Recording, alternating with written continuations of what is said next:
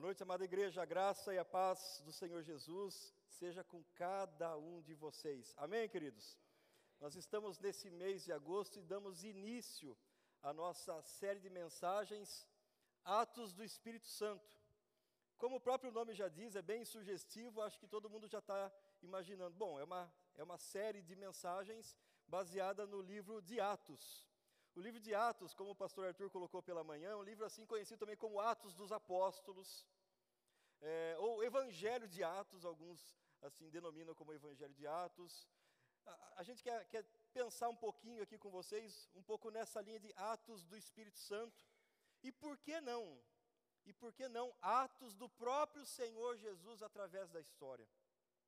O livro de Atos, se você quiser uma dica muito boa, queridos, com relação ao livro de Atos, eu sugiro a você que você leia o Evangelho de Lucas. Depois de Lucas, você pula João, não tem problema. Ah, quero ler João, não tem problema, pode ler. Mas leia Lucas e já pegue Atos. Por quê? Porque Atos também foi escrito por Lucas. E parece que se você termina um e começa a ler outro, parece que é tudo uma sequência só, tudo uma coisa só. Então, muito gostoso de fazer essa leitura. Eu já fiz essa leitura, é enriquecedora, é abençoadora, e eu, eu dou uma, aí a, a recomendação para os irmãos, com certeza vai ser uma bênção na sua vida. Queridos, eu quero conversar com vocês hoje, dentro da temática, opa, Atos do Espírito Santo através da oração. O Espírito Santo, ele age no meio da igreja, de diversas formas, e uma talvez das formas mais mais poderosas e também mais comuns do dia a dia da igreja de Cristo é através da oração. Eu quero ler com vocês um texto da palavra de Deus que está lá em Atos, capítulo 12, versículos 6 a 19. Os irmãos podem acompanhar a leitura aqui no telão, no seu celular, na sua Bíblia, onde for mais fácil para você, desde que você fique fixo aí nessa, nessa leitura e entre nessa história comigo para que Deus fale ao seu coração, você não perca nada. Olha só o que diz para nós, Atos 12, de 6 a 19. Na noite anterior ao dia em que Herodes ia apresentá-lo ao povo, Pedro dormia entre dois soldados, preso com duas correntes. Sentinelas junto à porta guardavam a prisão. Eis, porém, que sobreveio um anjo do Senhor, e uma luz iluminou a prisão. O anjo tocou no lado de Pedro e o despertou dizendo: Levante-se depressa. Então as correntes caíram das mãos dele, e o anjo continuou: Coloque o cinto e calce as sandálias. E ele assim o fez. O anjo lhe disse mais: Ponha a capa e siga-me.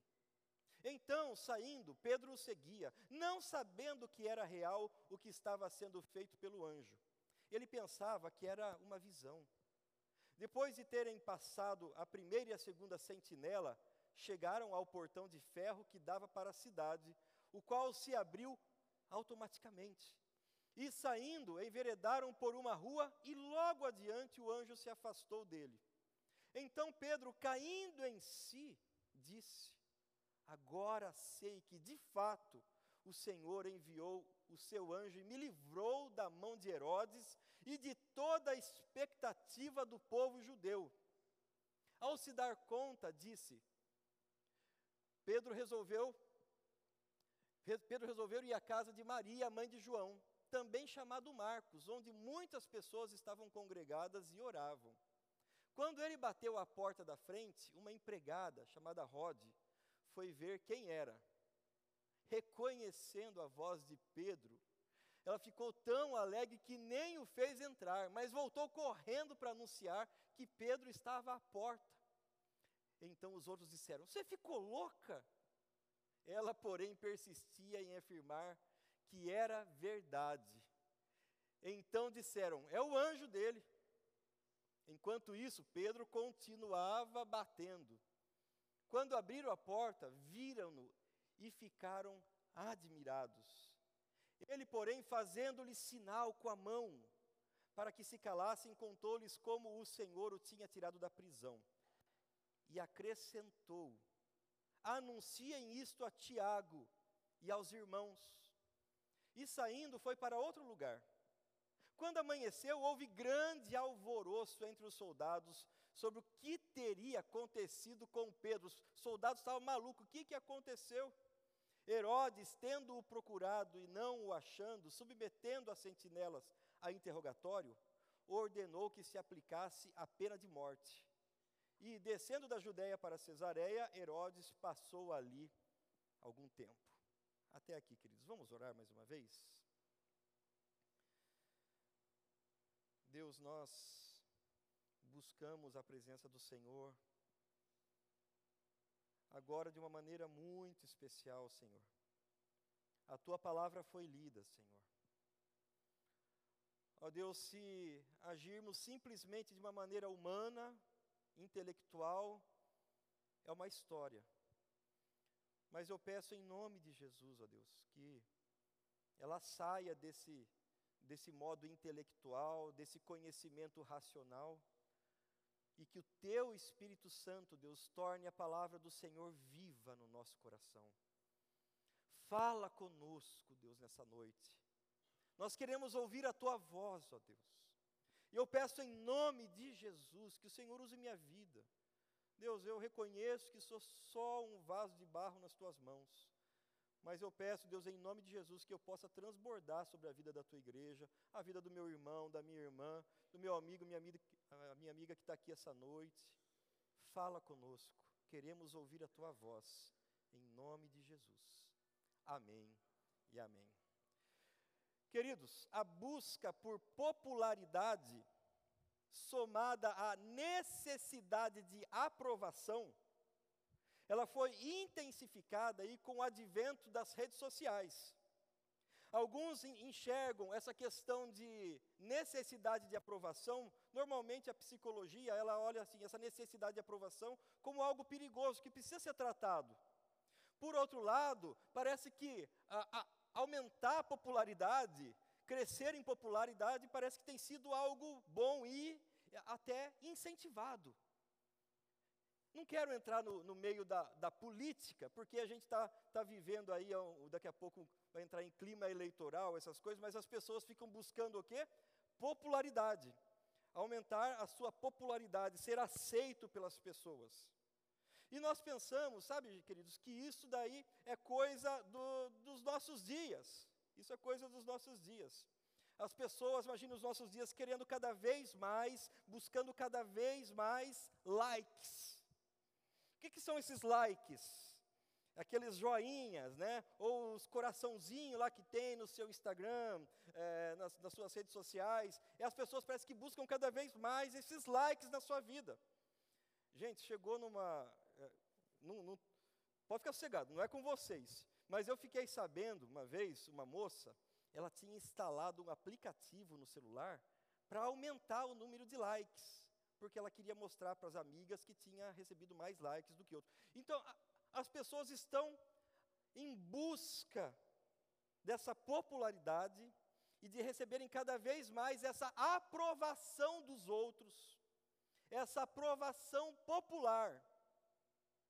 Como falei para vocês, nós pensamos que essas coisas de querer popularidade ou de querer o reconhecimento, ah, é coisa dos dias de hoje não é coisa dos dias de hoje, não. Herodes, Herodes, ele, ele, ele também queria aumentar a sua popularidade.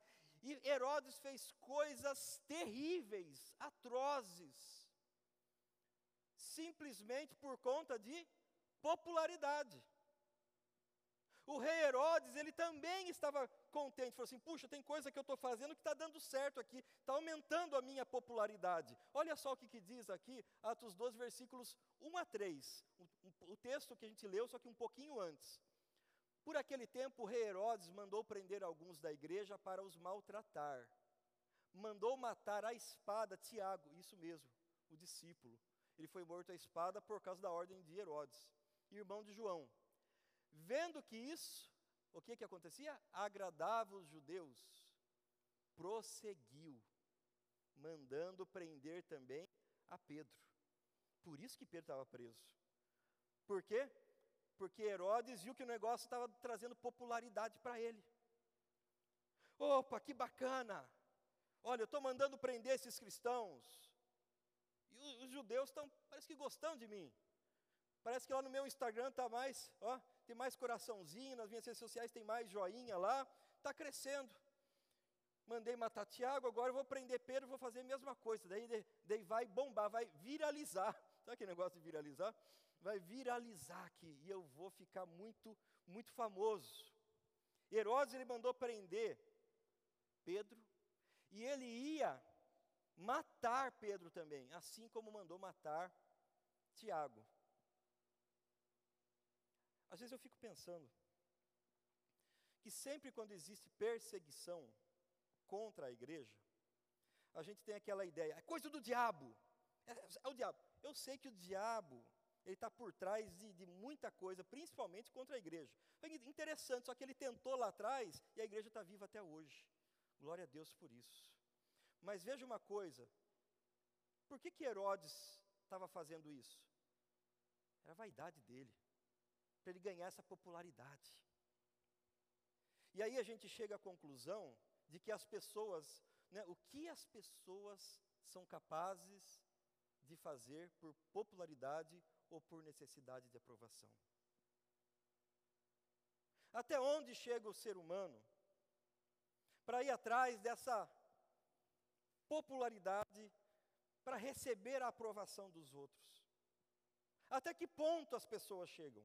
Herodes chegou ao ponto de matar cristãos, de prender, de maltratar cristãos. E hoje em dia, até que ponto as pessoas estão dispostas a ir para ganhar essa popularidade, para ganhar aprovação dos outros?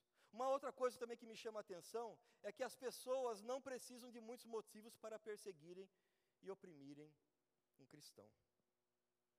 Simplesmente porque eu quero ser popular simplesmente porque eu quero ter a aprovação dos judeus. Simplesmente porque, ah, está fazendo bem, as pessoas estão gostando de mim, então eu vou oprimir mesmo. E as pessoas fazem qualquer coisa. Elas se aliam a um, ou lutam contra outros, por conta de interesses pessoais. E aí a gente vai aprender que as pessoas não precisam realmente de muitos motivos para oprimirem, para prenderem, para perseguirem a igreja do Senhor Jesus Cristo. Herodes só estava, queridos, aguardando passar a festa da Páscoa, porque a festa da Páscoa era a coisa dos judeus. E se ele matasse alguém na festa da Páscoa, daí a popularidade dele caía. Então o que, que ia fazer? Bom, beleza, então vou esperar passar a festa da Páscoa. Por isso que Pedro estava preso. Porque estava esperando a festa da Páscoa acabar. E a festa da Páscoa estava acabando, queridos. Estava acabando. Olha só o que, que, nos diz a palavra de Deus. Na noite anterior ao dia em que Herodes ia apresentá-lo ao povo, Pedro dormia entre dois soldados presos com duas correntes. Sentinelas junto à porta guardavam a prisão. O que, que eu vejo nisso tudo aqui? Na noite anterior, isso significa que a festa da Páscoa tinha terminado. Agora Pedro já iria ser levado para a morte no dia seguinte. E quando eu olho uma situação dessas, meus, meus queridos, eu fico com o coração apertado, que eu fico imaginando a situação em que Pedro estava. Pensa uma coisa, o que, que diz o texto? Dorm, Pedro dormia entre dois soldados. Pensa só, ele estava tão bem escoltado, os versículos 4, versículo 4, se não me engano, um pouquinho antes, ele conta também alguns detalhes dessas, desses guardas que estavam lá, eram é, turnos de quatro em quatro, coisas assim que ele, que ele falava. Pensa uma coisa, Pedro, dentro da cela, dentro da cela com Pedro, tinha dois soldados. Um concorrente aqui de um lado e outro concorrente do outro lado. Fora da cela tinha mais dois soldados na porta. Isso porque tinha estava trancado lá e tinha um portão enorme lá na frente. Pensa uma coisa, humanamente falando, era impossível de Pedro fugir daquele lugar. Humanamente falando, era impossível, a morte dele era algo certo. Olhando assim aos nossos olhos, era impossível Pedro escapar dessa situação. E aí eu faço uma pergunta para vocês, para você. Quais, quais são as suas causas impossíveis? Para alguns, talvez venha bem rápido aqui na, na cabeça. Causas impossíveis. Talvez para alguns demore um pouquinho para a gente imaginar quais são as causas impossíveis da minha vida. Era impossível, humanamente falando, aquele homem sair de lá. Com tantos guardas ali, não tinha como. E eu fico imaginando que Pedro estava lá, a festa tinha acabado, ele sabia que tinha acabado, tinha uma igreja que estava orando por ele. E a igreja também sabia que a festa da Páscoa tinha acabado e aquela talvez fosse a última noite da vida de Pedro. E no dia seguinte ele seria morto. Isso significa que o prazo de vida de Pedro está acabando. E eu faço uma outra pergunta para você. O que você faz quando nada está acontecendo e o prazo está terminando?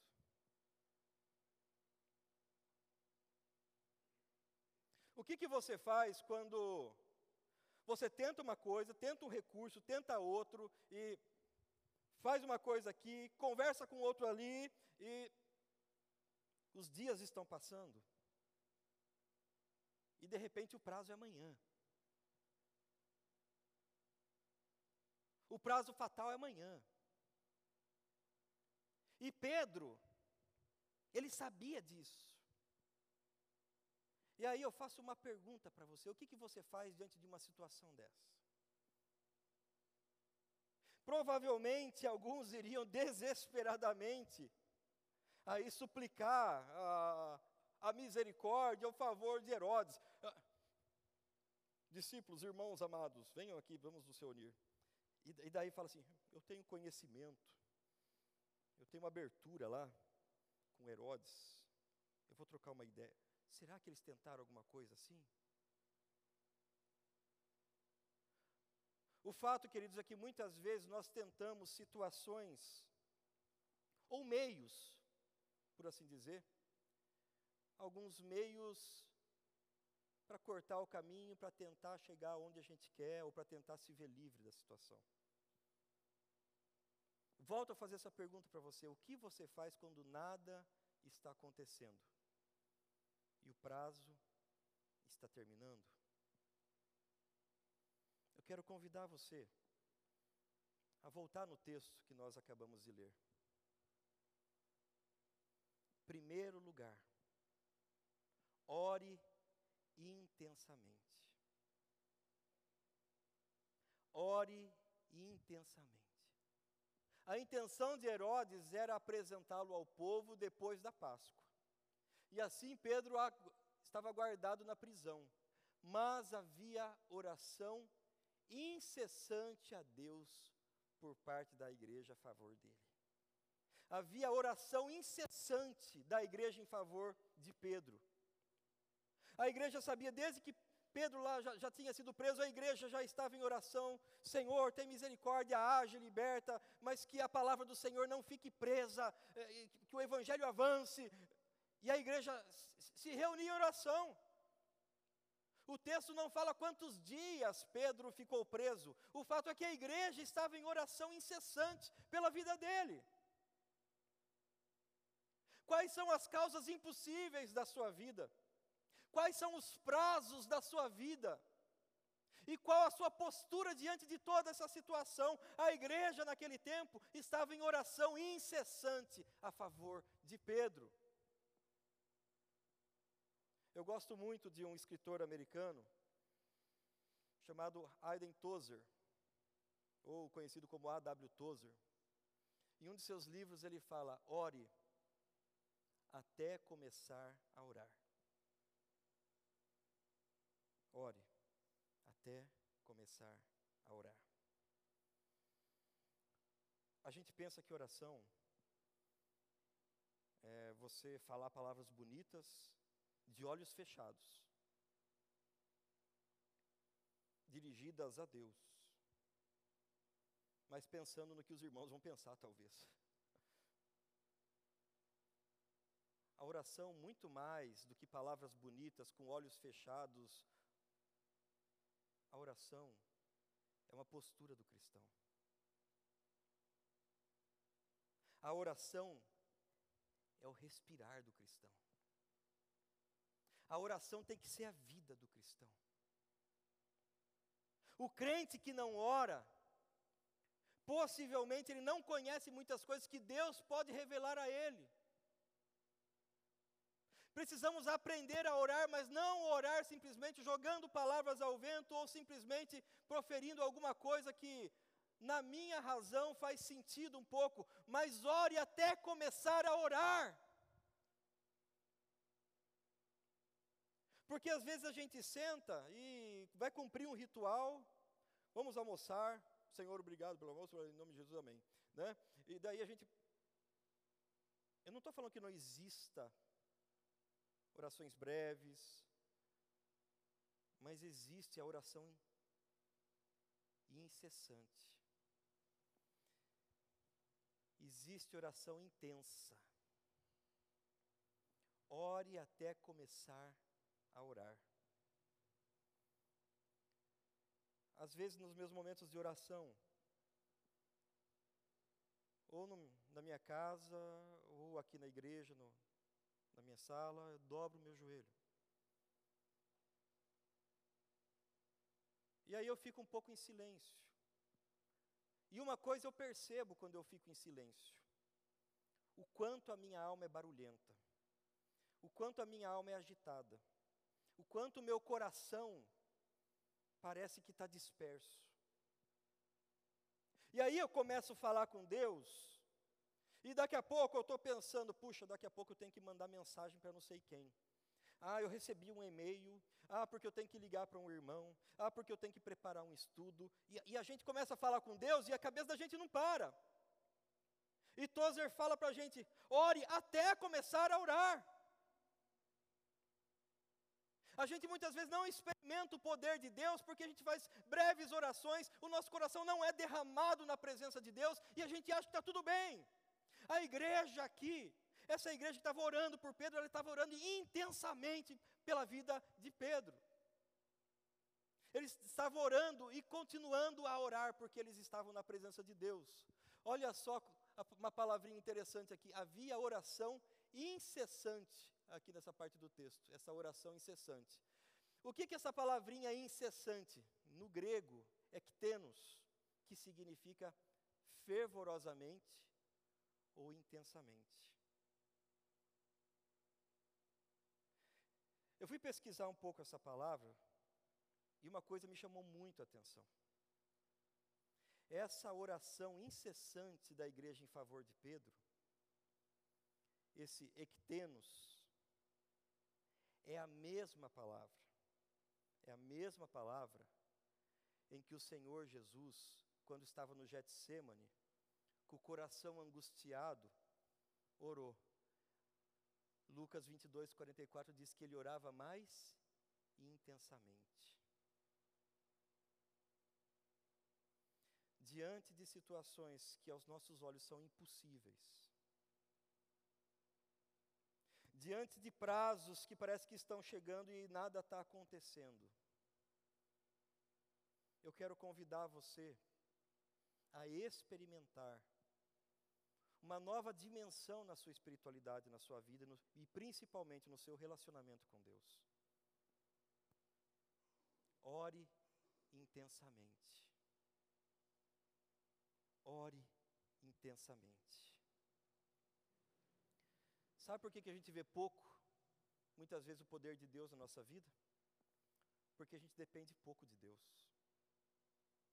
Eu consigo resolver esses problemas. Eu tenho um recurso aqui. Eu tenho um jeito ali.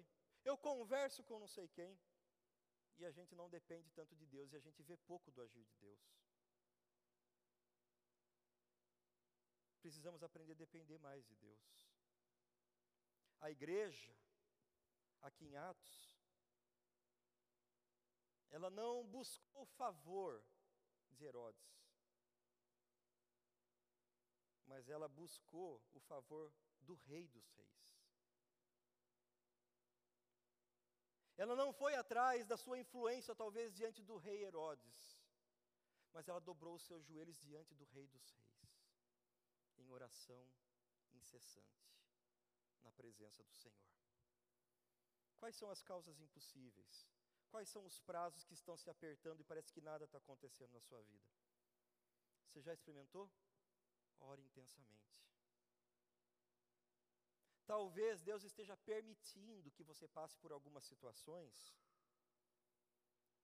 Escuta isso que eu estou falando.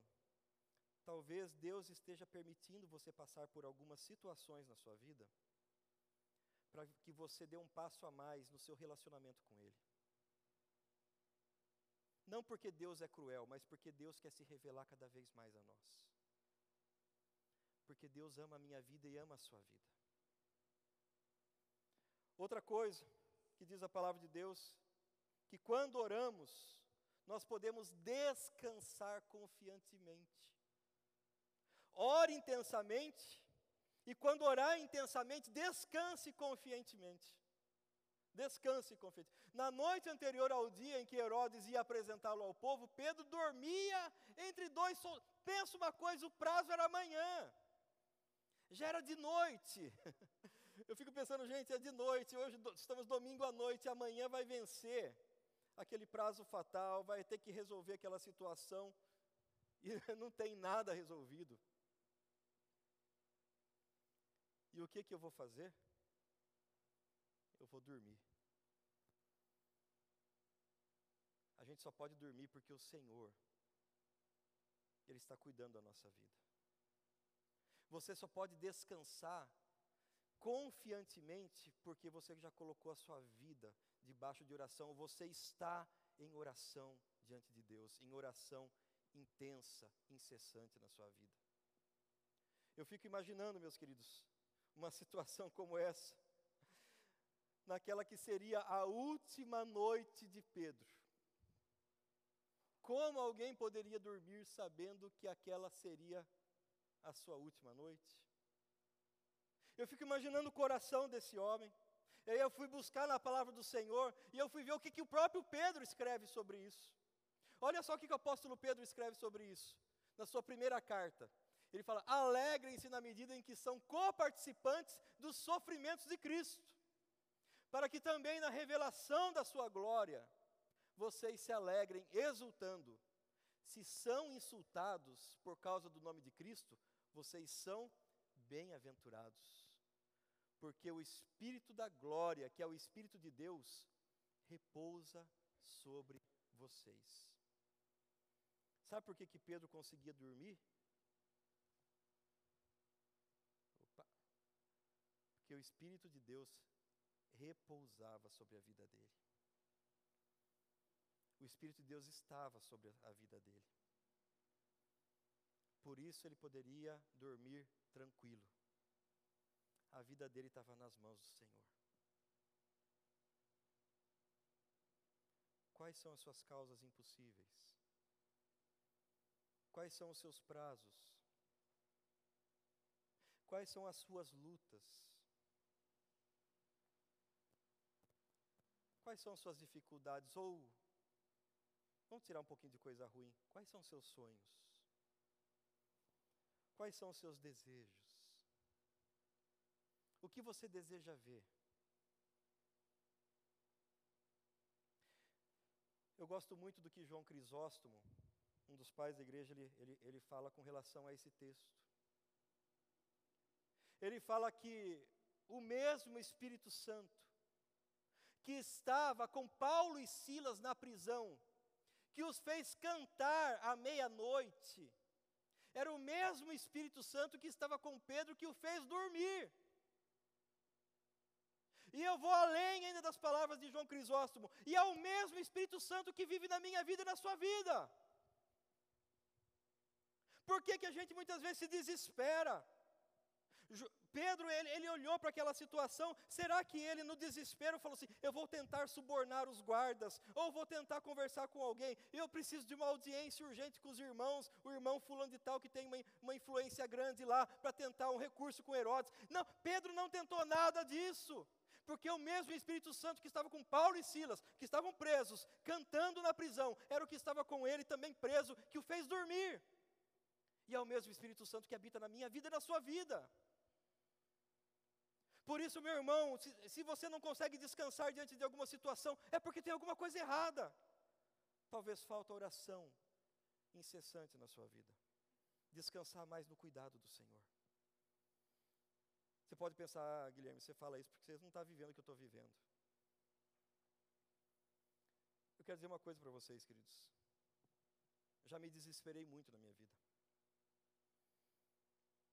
Já me descabelei, acho que vocês estão vendo, né? Mas o fato, queridos, é que quando a gente conhece Deus mais de perto,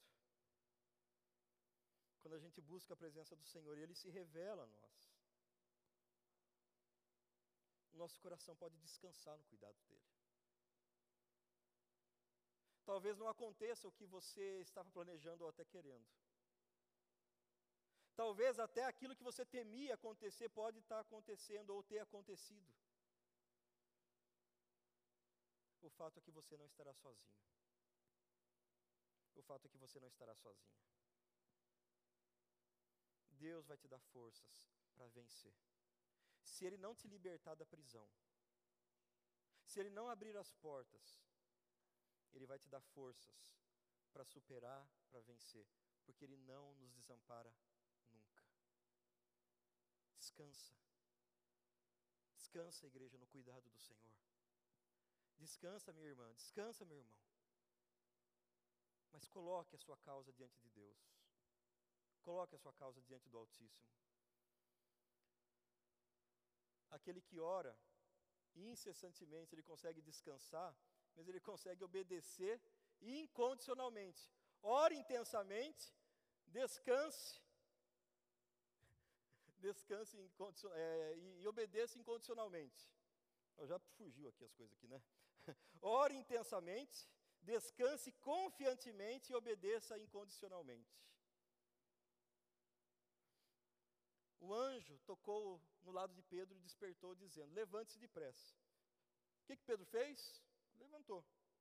Daí o anjo chegou e falou: Coloque o cinto e calça sandálias. Ele assim fez, põe a capa. Então, saindo, Pedro seguia, não sabendo que era real o que estava sendo feito. Se você está numa vida de oração, se você está colocando uma causa diante de, de Deus, eu quero dizer uma coisa para você: obedeça incondicionalmente a palavra do Senhor. Muitas vezes nós damos ouvidos, queridos, a tantas vozes por aí, tantas vozes. O mundo fala o seguinte: bateu, levou. É, bateu, levou. Só que o que, que a palavra de Deus diz para nós? Perdoe. O que, que o mundo diz para nós? O que, que o mundo fala? Assim, você tem que tirar vantagem em tudo, senão você é um bobo. Ô bocó, né? O pessoal fala bocó. Não sei se vocês já ouviram falar isso, mas tudo bem. É. Por quê? Porque tem que tirar vantagem em tudo. O crente não. Assim, não, eu não vou tirar vantagem, eu vou ser honesto. Ah, mas uma mentirinha não tem problema aqui, é, senão ninguém consegue passar. Eu vou seguir a verdade.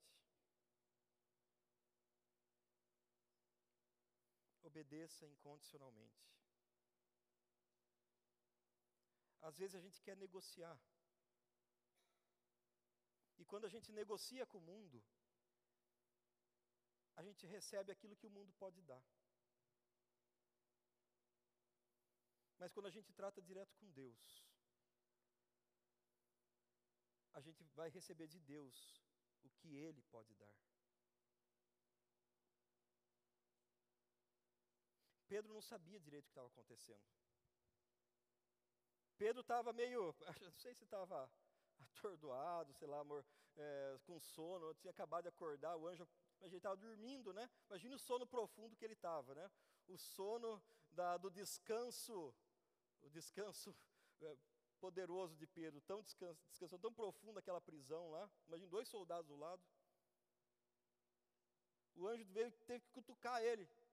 Levanta, Pedro. Vai, vai, Pedro. O que está acontecendo? É, vamos, veste lá, veste lá. Ah, ah, ah. Eu só imagino Pedro indo, Pedro indo, fazendo as coisas. Assim tem que ser a vida do cristão quando a palavra de Deus vem ao nosso coração e fala com a gente. Às vezes a gente quer entender as coisas, a gente quer entender tudo. A gente quer racionalizar, não, mas desse jeito, não sei o quê, porque isso. Obedeça incondicionalmente a palavra de Deus. Ore ao Senhor, descanse no Senhor, mas obedeça ao Senhor. Obedeça incondicionalmente. Pedro não sabia direito o que estava acontecendo. Pedro, queridos, não entendeu nada. Ele obedeceu. Mas quando ele foi ver, ele já estava livre. Obedeça. Siga a palavra de Deus. Mas, pastor, você é prejudicado nisso. É a palavra de Deus? A Bíblia está falando disso? Pode doer um pouquinho, querido. Pode machucar um pouquinho, minha irmã. É a palavra de Deus. E quando você for ver, você já vai estar livre. Poderia fazer uma pergunta aqui: quem quer, quem quer se ver livre de algumas situações na vida? Obedeça. Obedeça. Ore. Ore. Por fim, depois que você ora, e Deus, você descansa, e Deus liberta você, pense só, ah, agora eu estou livre, maravilha, agora acabou. Não, não acabou não. Anuncie alegremente, anuncie alegremente. Olha o que a palavra de Deus diz. Pedro contou-lhes como o Senhor o tinha tirado da prisão. Pedro foi lá, bateu na porta, né? Rod não sabia que é, saiu tão atarentada lá e avisou o pessoal. O pessoal, você está louca, Rod? E quando foram ver, Pedro falou, calma, calma, não faça um barulho. Deixa eu contar para vocês como que eu saí, o que, que Deus fez. O que, que Deus fez na minha vida. E daí Pedro, Pedro chegou e contou, e ele falou o seguinte: anunciem isto a Tiago e aos irmãos. Anunciem isso ao Tiago e aos irmãos. Contem aos irmãos: o Senhor me libertou. Conte ao Senhor: o Senhor fez milagres. Conte ao Senhor: o anjo do Senhor foi até onde eu estava. Conte aos irmãos para fortalecer a fé deles. Quando a gente conta o que Deus faz, a gente fortalece a fé um do outro. Agora, vou fazer uma pergunta para você mesmo. Você pode levantar a mão se. Deus já fez alguma coisa na sua vida? Então conte. Que é o melhor testemunho que você pode dar? Pastor, não sei pregar o evangelho, tá? eu sou ruim de Bíblia, eu tenho que aprender mais a Bíblia, meu irmão. Mas, uma, mas isso daí não é motivo de você não evangelizar. Sabe qual é o melhor evangelismo que você tem? Sabe qual é o melhor evangelismo? Conta o que Deus fez na sua vida.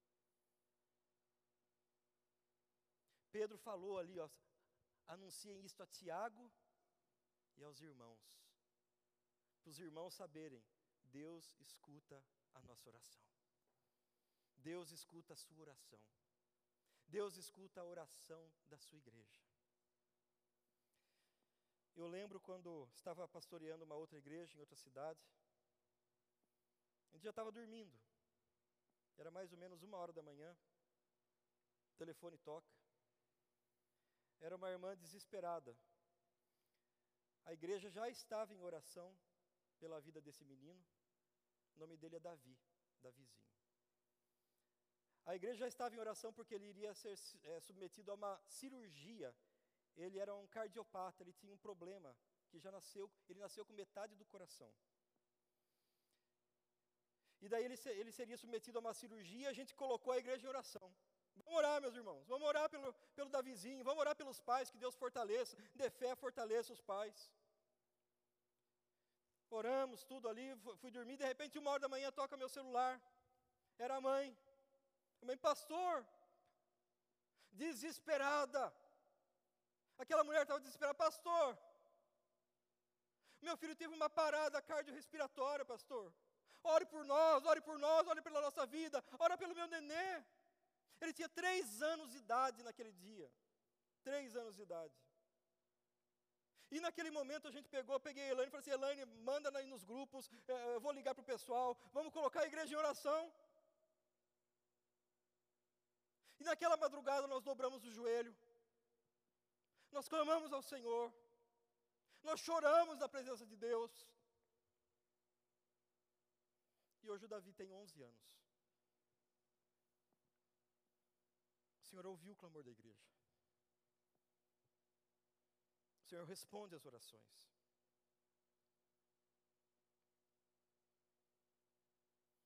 Eu te pergunto uma coisa: você crê no poder da oração? Por que, que a gente ora pouco então? Você crê no poder de Deus, que Deus realiza milagres hoje? Que Deus pode salvar, levantar uma criança, que tem metade do coração. E eu lembro da vizinha correndo no corredor da igreja, eu pregando lá na igreja, ele correndo no corredor da igreja, glória a Deus, deixa correr a criança aí. glória a Deus, deixa correr, o melhor está correndo aqui, glória a Deus por isso. E o povo se alegrava e a gente adorava o Senhor juntos. Deus realiza, queridos, milagres hoje. Causas impossíveis aos nossos olhos. Causas impossíveis. Anuncie alegremente. Anuncie alegremente. Então Pedro, caindo em si, disse: Agora sei que de fato o Senhor enviou o seu anjo e me livrou da mão de Herodes e de toda a expectativa do povo judeu. Quem realizou? Foi o Senhor. Quem libertou? Foi o Senhor. Quem curou Davizinho? Foi o Senhor. Quem tem feito milagres até hoje nos nossos dias é o Senhor. Nós estamos lendo o livro de Atos, começamos essa série no livro de Atos. O livro de Atos é, é um livro que não termina, queridos. É um livro que não termina. Sabe por quê? Porque são os atos de Cristo através da sua igreja. O Senhor Jesus começa o seu ministério lá nos evangelhos, ele começa o ministério dos evangelhos, ele continua seu ministério através da igreja, através da ação do Espírito Santo no meio da igreja em Atos, e o ministério de Cristo continua até os dias de hoje, através da minha vida e através da sua vida. Essa história não terminou. Porque essa história é a história da igreja de Cristo. É a minha história. A história do livro de Atos é a minha história.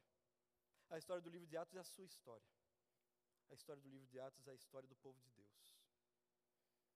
Anunciem alegremente. O Senhor continua agindo. Deus continua agindo.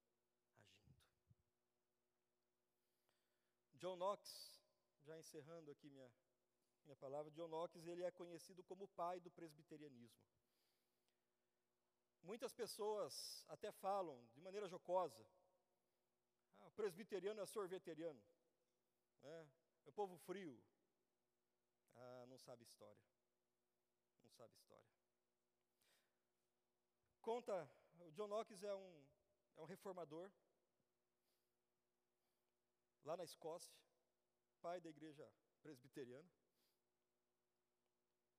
E conta a história que a rainha Maria Stuart, a rainha da Escócia, ela dizia temer mais as orações de John Knox do que os exércitos e canhões do exército da Inglaterra. Que homem, gente. Servo de Deus. Uma rainha chegar e falar assim daquele homem, falar assim: Eu tenho mais medo, eu tenho mais temor das orações daquele homem do que de todo o exército da Inglaterra. Ele orava e ele cria no Deus a quem ele orava.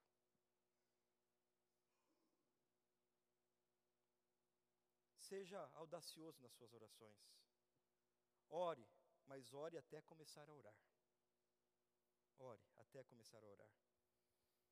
Uma prática comum na igreja de Atos, queridos, é a prática da oração. A prática da oração está, o livro de Atos está recheado, recheado de oração, desde o começo. Aí capítulo 1, capítulo 16, até, até o final, recheado de oração. Sabe por quê? Porque essa é a prática da igreja do Senhor Jesus. E tem que ser a prática da minha vida, da sua vida, da nossa igreja nos dias de hoje. Assim como o Senhor ouviu a oração da igreja primitiva, ouvia as orações de Pedro, ouvia as orações de John Knox, ele ouve e continua sendo o mesmo Deus que responde a minha e a sua oração hoje. Que Deus assim nos abençoe e faça de nós um povo que busca Ele em oração constante, intensa, dia após dia, em nome de Jesus. Amém, queridos? Quero chamar aqui à frente, queridos, os pastores, os presbíteros, nós vamos celebrar a mesa do Senhor nesse momento. Peço para os irmãos virem à frente.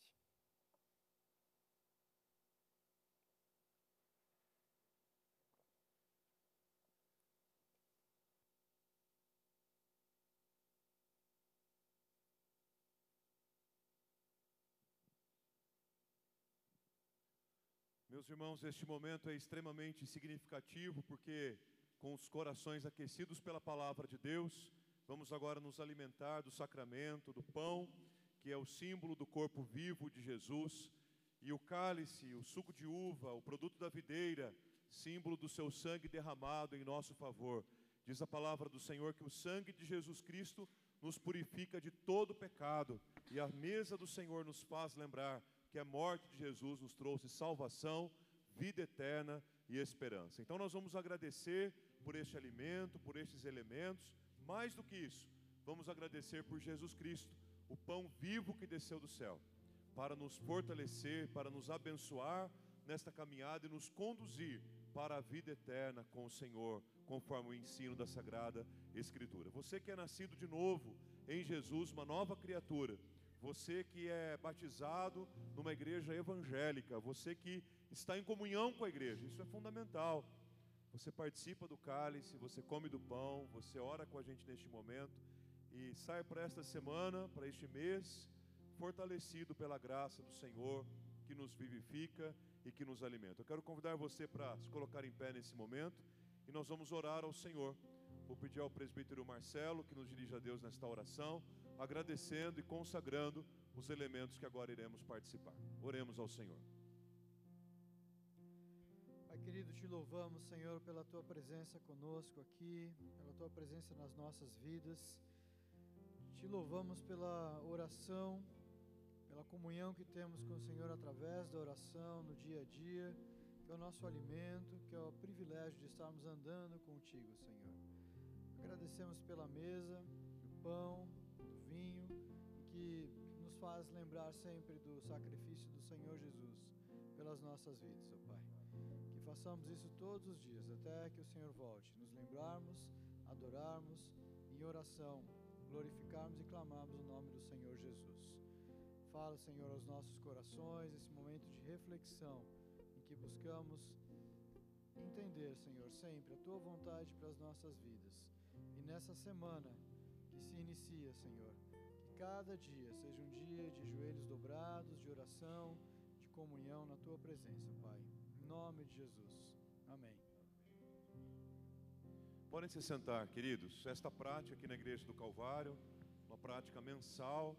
Você vai receber o cálice com o pão e com o suco, mas vai aguardar para nós comermos e bebermos juntos ao final, depois que todos tiverem servido. Enquanto você aguarda, você continua orando Continua buscando a Deus, continua meditando na palavra que você ouviu, na canção que está, estará sendo cantada, para preparar o seu coração para esse momento tão especial e tão significativo, no nome de Jesus.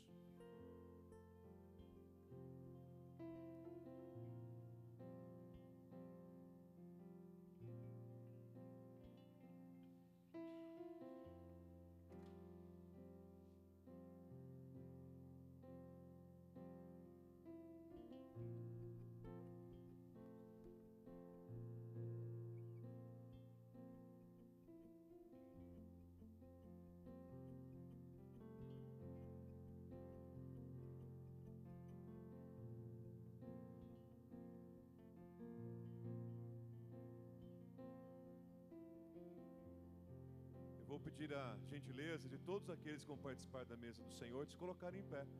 E depois de terem recebido, se assentem e permaneçam em oração, em comunhão com Deus. É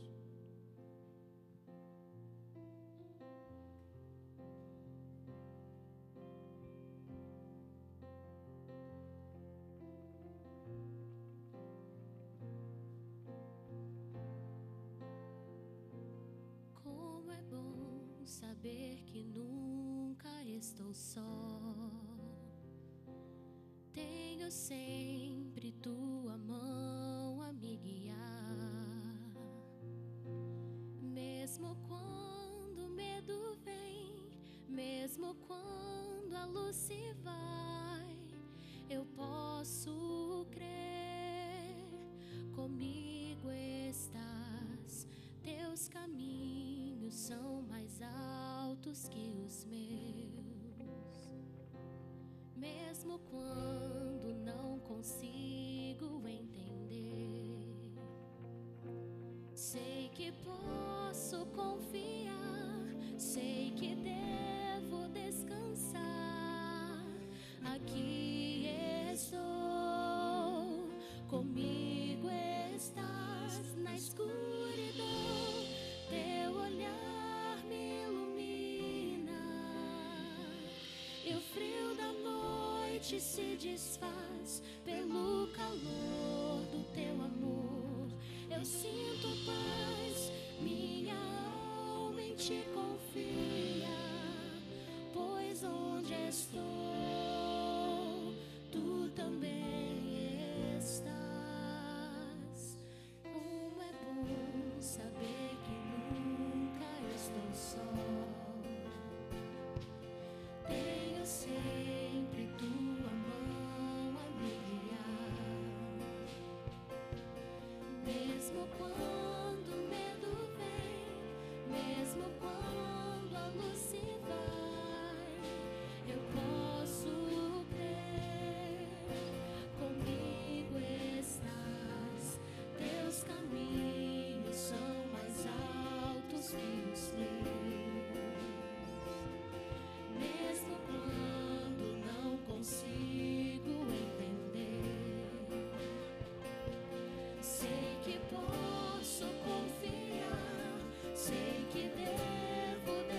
descansar.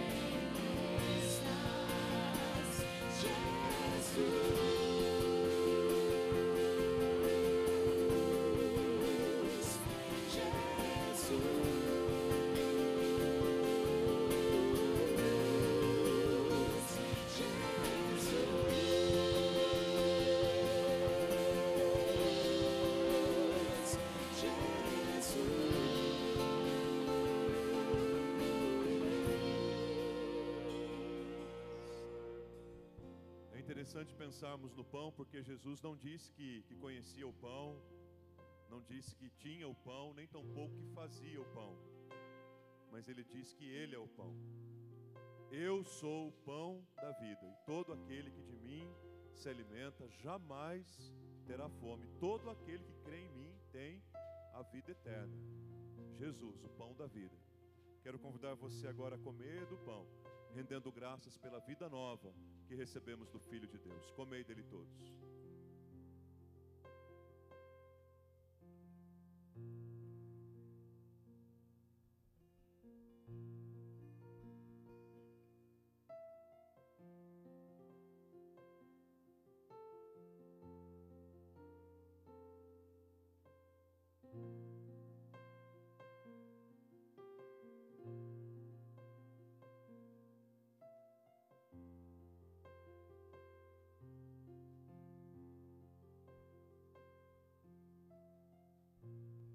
Semelhante modo, depois de haver ceado, Jesus tomou também um cálice e, tendo dado graças, compartilhou com os seus discípulos, dizendo-lhes: Este cálice é o cálice da nova aliança, o meu sangue derramado em favor de muitos.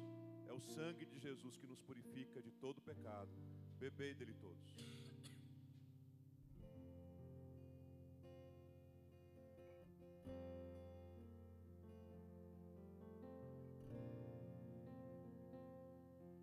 O que temos da parte dele é isto: que Deus é luz e não há nele treva alguma. Se, pois, andarmos na luz como o Pai na luz está, mantemos comunhão uns com os outros, e o sangue de Jesus, seu Filho, nos purifica de todo pecado.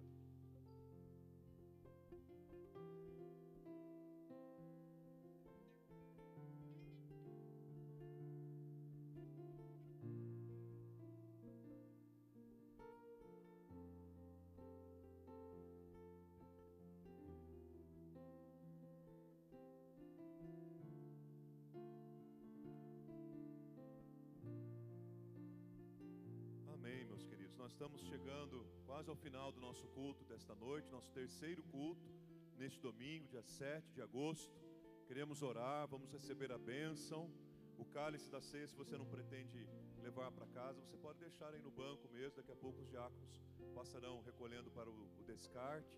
Eu quero apenas, antes de orar, é, agradecer aos irmãos por esse tempo de oração, esse tempo em que eu e minha família estivemos, num primeiro momento, ah, de férias e graças a Deus tudo correu bem.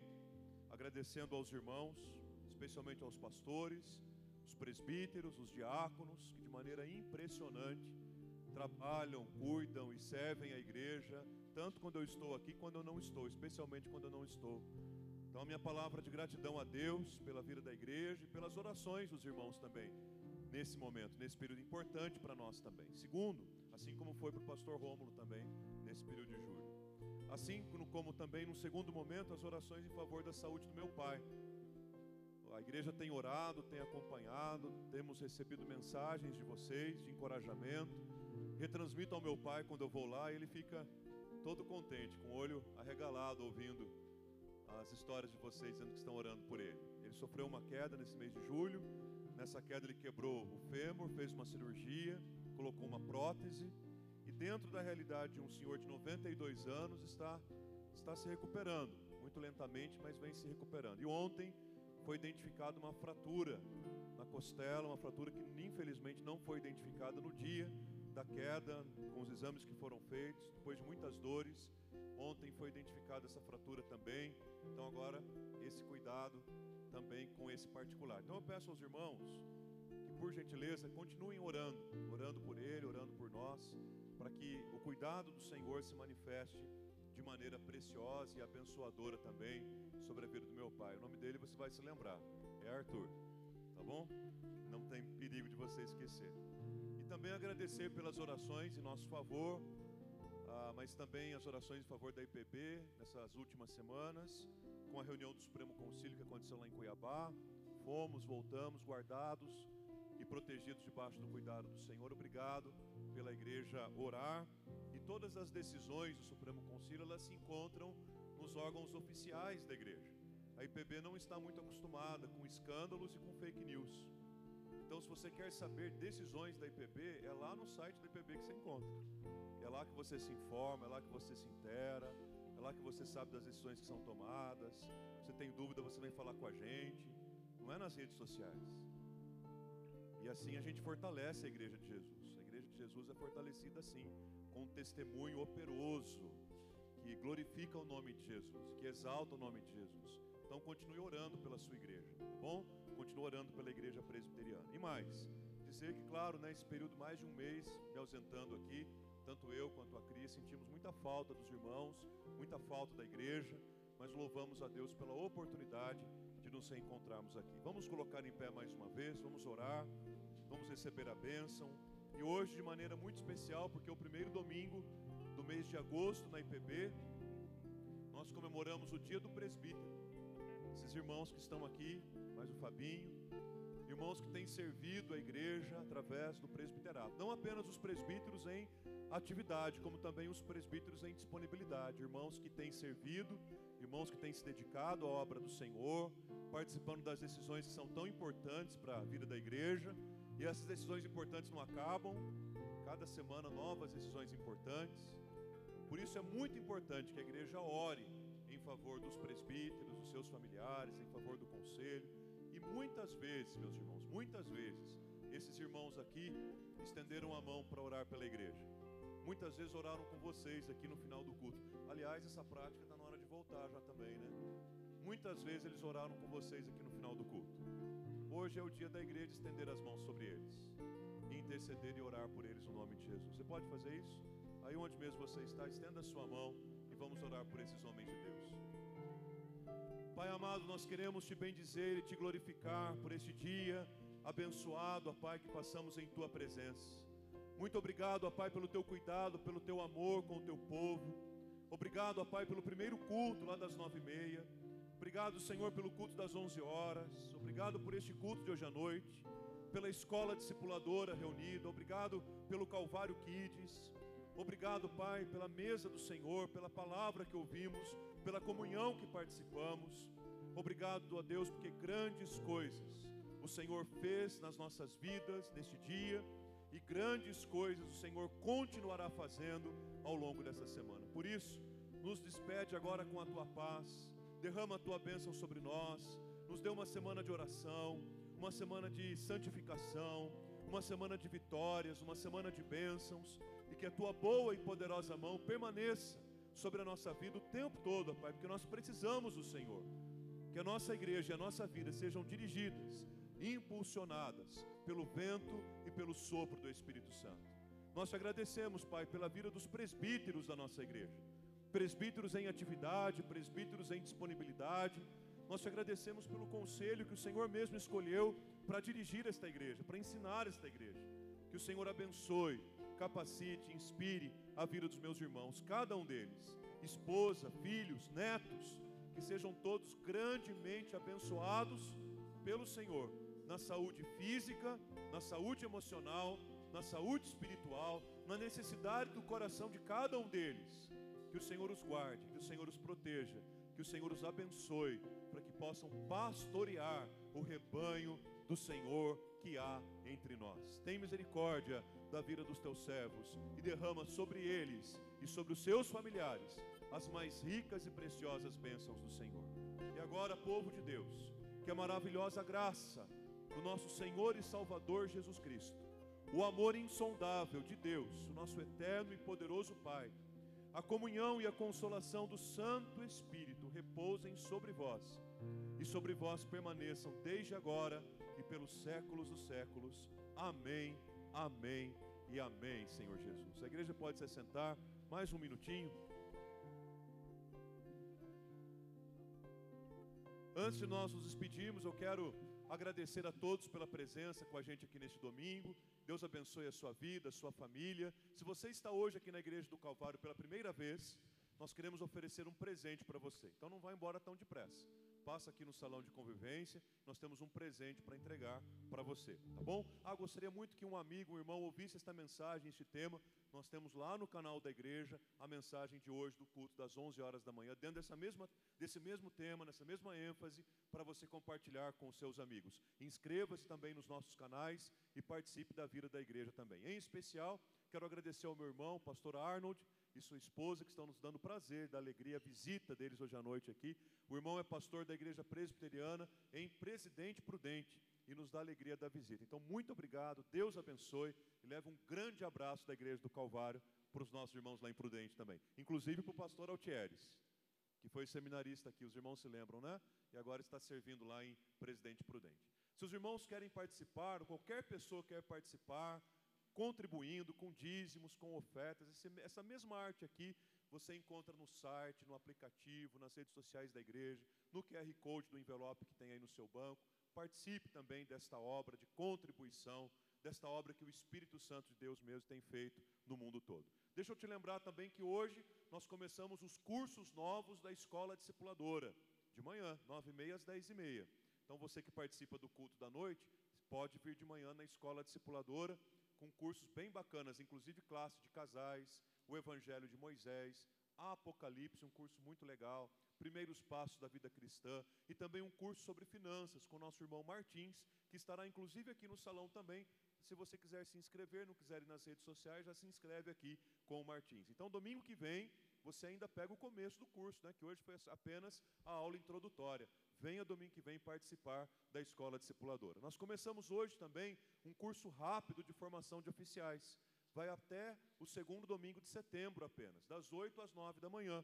Eu mesmo estou ministrando este curso, aberto aos presbíteros, diáconos, irmãos que eh, desejam serem presbíteros ou diáconos, ah, pessoas interessadas em conhecer mais sobre o ofício. É aberto para a igreja toda. Quem quiser vir não precisa se inscrever, todo domingo, das 8 às 9, apenas até o segundo domingo de setembro. Um curso bastante rápido. Olha o acampamento dos adolescentes chegando aí, pessoal. Semana que vem já, né? Semana que vem, sexta a domingo, e será uma grande bênção. Dá tempo de inscrever alguém ainda? Dá, né? Tem inscrições, tem pouquinho, mas dá tempo de inscrever aí. Então, se o, se o filho, o amigo do filho ainda não se inscreveu, dá tempo, será aqui no nosso acampamento, no Recanto Shekinah, próximo final de semana, uma experiência Arena Nitro. Será uma bênção. Quem vai, vai ser abençoado, e a igreja que não vai, fica orando pelo acampamento, tá bom? Não esquece de orar por esse motivo tão importante. Temos a cantina, gente, agora depois do culto, a cantina é missionária, porque o valor que é arrecadado na cantina é revertido para missões. Inclusive, como foi nos domingos passados, temos também o Pão da Mel, né? uma iniciativa para abençoar os nossos irmãos missionários lá entre os ribeirinhos, o Massa e a Karina, que já, se eu não me engano, no próximo mês já nasce a mel, né? Então essa iniciativa também é para abençoar e ajudar os nossos irmãos que estão lá no Pará. Come um lanche aqui com a gente, já vai para casa só para dormir, tá bom? Só para descansar. E abençoa a obra missionária. Olha esse convite, mais que um convite, é uma oportunidade. Na próxima sexta-feira, a IPB completa 163 anos. É o aniversário da nossa igreja, quando Simonton chegou aqui no Brasil.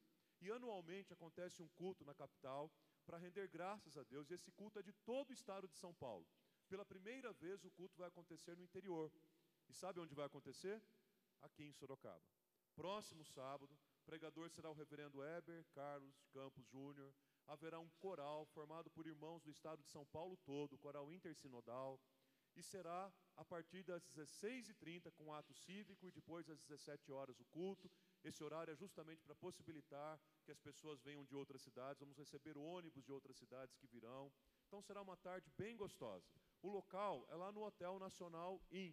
Chegando em Sorocaba pela Castelinho à direita, tem um hotel ali, tem estacionamento. Será no auditório do hotel no próximo sábado, comemorando assim o aniversário da Igreja Presbiteriana do Brasil. Todo mundo convidado, e se eu puder dar uma dica para você, a dica é que você não, não se atrase, né? A dica é que você chegue um pouquinho mais cedo para garantir o seu lugar.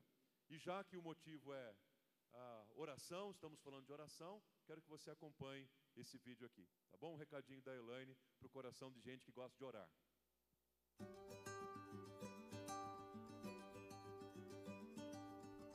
Graça e paz, irmãos. Nós, do Ministério Juventude Arena, percebemos a necessidade de levantarmos intercessores pelos nossos jovens, adolescentes e pré-adolescentes. Sabemos que são muitas as lutas e tentações nessa fase da vida, uma fase importante de tomada de decisões em relação à fé, vocação, relacionamentos.